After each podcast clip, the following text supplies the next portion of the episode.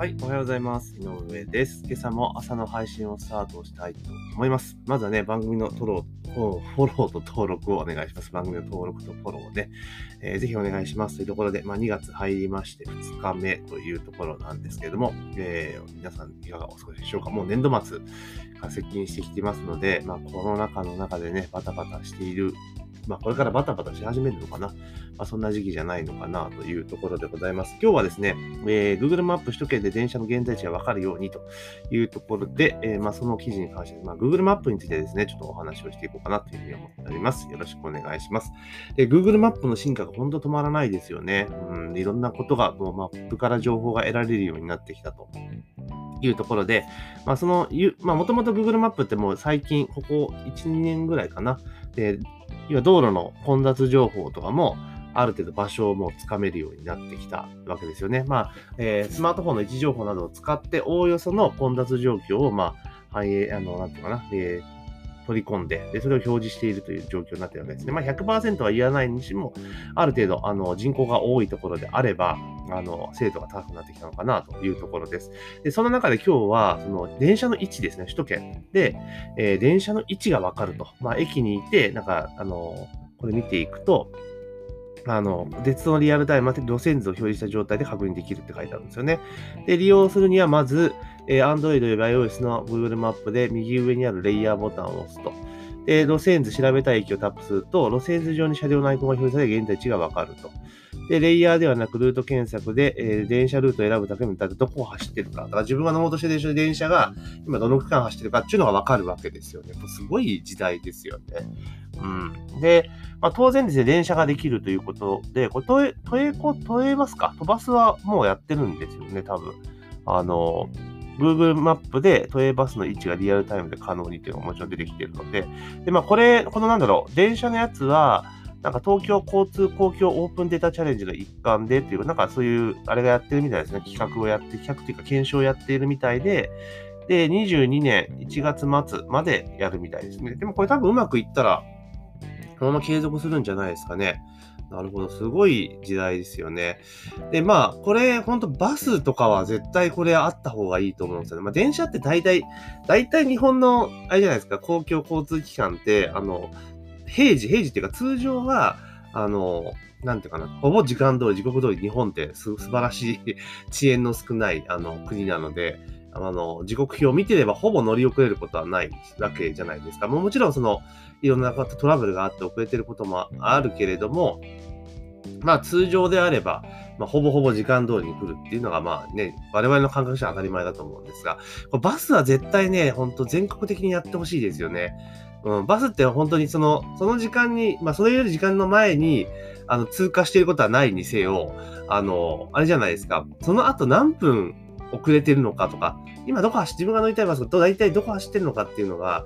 分かったら結構楽ですよね。うん。あ、あこの時間のやつもう行っちゃったかなと思ったら、いや、実はまだ乗れるぞとか、そういうの多分結構あるはずなんですよ。だからバスに関しては、ほんとこれ、あれですよね、大手の、えー交通会社さんは全部、全部っていうわけじゃないけど、入れてほしいですよね。うん、これあったらすごい便利だなっていうふうに、まあ、思ったりはするんですけれども。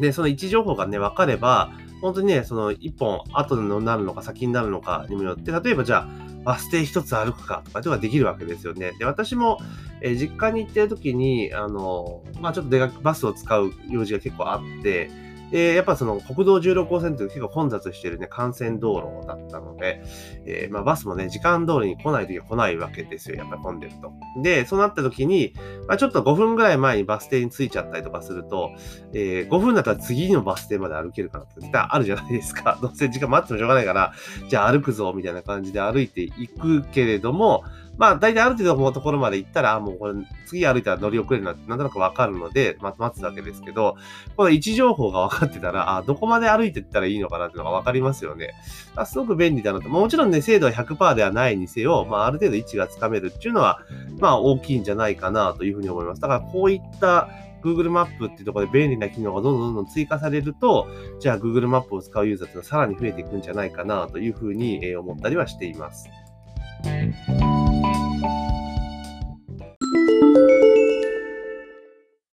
はい、ここでお知らせです。えー、私、井上ですね、ストアカという、まあ、オンライン講座のプラットフォームでですね、今話題の音声配信について、ミンメディア勉強会という講義をやっております。えーこの講座にご参加いただきますと、えーこの音声配信、ポッドキャストのですね、アカウント解説から、えー実際の配信まで、実際のワークを通じてですね、その講座内で、自分の、ポッドキャスト番組が持てるようになります。毎週ですね、講座開催しておりますので、ぜひ自分も音声配信、ポッドキャストをやりたいなっていうふうに思われる方は、ぜひね、概要欄にリンクを貼っておりますので、まあ、そちらの方からね、講座のご案内ページをご確認いただければというふうに思っております。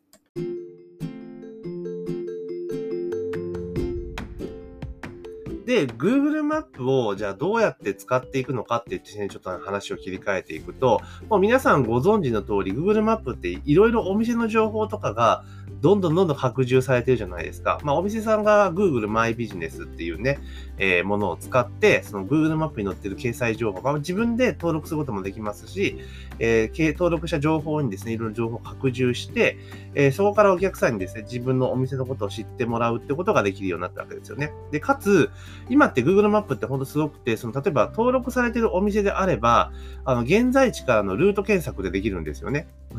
知ってました？できるんですよ。だから例えば、えっ、と、東京の、例えば渋谷のなんちゃらってお店に大阪から行きたいと。何時に着きたいっていう検索が今できるんですよ。してましたがまあ、そこは、その距離でやるのはちょっとなかなかないにせよ、例えば、えー外出先とかで、例えば出張の時とかに、あの、ホテルとか泊まるじゃないですか。で、次、商談先、例えば、えーね、訪問先の会、まあ今はあんま少ない減ってきてると思いますけれども、えーどこどこ訪問するって場合に、その訪問の現地のね、建物がある場所を指定して、で、そのホテルから検索して、到着時間を入れて検索すると、えー徒歩の時間とか、えー公共交通機関乗る時間とか、全部ひっくるめてね、ルート検索と、あと、えー時間ですよね。到着時間っていうのがわかるわけですよね。これすげえ実は便利だったんですね、Google。Google マップでの、あの、経路検索って、えめちゃめちゃ便利なんですよね。で、しかもマップ由来なので、あの、どこを歩いていくのかっていうのも全部出るわけですよ。だから、かなり、あの、もう気づいてる人は結構気づいていて、Google マップフルに使ってると思うんですけど、知らない人は意外に知らなかったりするんですよね。ですから、ここ本当に2年ぐらいで Google マップって劇的に進化を遂げていたりします。であとは、その AR の技術を使って、要は、あの、ナビをね、画面を見ながら、普通今まで地図を見てナビだったじゃないですか。で、それでカメラに切り替えて、で、周りをこう映すことによってどっち行く、どっち行くって、そんなナビもできたりするんですよね。だから、凄まじいぐらいの、あの、進化になっています。で、もちろんその、これから 5G になっていくか、どんどん便利になっていくと思いますし、であとはその位置情報とかうまく使っていって、わかんないですけど、おそらくは、その、例えば Google マップとかを使っていれば、そこをね、ナビとか検索していたら、例えば車で移動してる時って距離の速さとかでわかるじゃないですか。例えばそこに、あの、趣味思考とかその時間帯によって、広告とかが出せそうになりそうじゃないですか。うん、例えば、お昼時とかね、お時間、昼のちょっと前ぐらいになって、その近く通りそうになった時に、そのスマホの画面にポン、ポロンと、例えば通知音が鳴って、今ならセールやってますよ、みたいなことができたりとか、多分、まあ今は技術的に多分できると思いますけど、多分そう近い将来、まあそういったものもできてくるんじゃないかなというふうに思います。なので、まあ本当にその、なんだろう、まあ GAFA がね、こう、大手 IT 企業がこういうのどんどんどんやっていくと、まあもちろんね、その情報管理したりとか、そうそういうのはね、ありますけれども、ただ確実に便利にはなっていると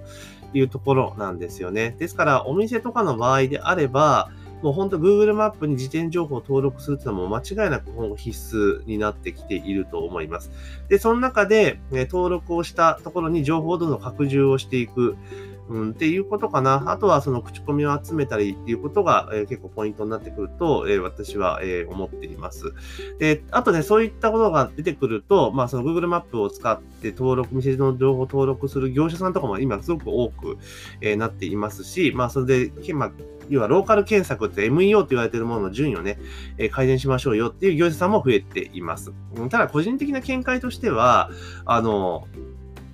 MEO でいかに順位をね、上げていこうっていうことにこだわってやるよりも、や、お客さんに届けたい情報、お客さんに知ってもらいたい情報を、えー、素直に Google マップ上のね、時点の情報にですね、追記をしていくで。お客さんが知りたいとか、お客さんがお店を選ぶときはどういう情報が必要なのかっていう視点で、えー、その Google マイビジネスのね、情報を整備していったら、ほぼほぼ勝手にですね、上位に上がるようになると思うんですよね。もちろんそのいろんな要素ありますよ。あの、上位に上がる、上がると言われている、まあいろんな要素ありますけれども、まあそれ以上に、まあ上がるんじゃないかなと。だから、MEO で上位を取って集客するじゃなくて、お客さんに知りたい情、お客さんが知りたい情報、お客さんがお店選びの時に重視する情報をしっかりと拡充しといて、まあ、時点の強みがわかる情報を多分投稿しとけば、それでかなりの集客が見込めるんじゃないかなと、個人的には思ってますけどね。でも皆さん、そのやっぱ順位を上げることにこだわってしまってね、結構本末転倒になっているっていうのが、まあ、現状なのかなっていうところですよね。だから、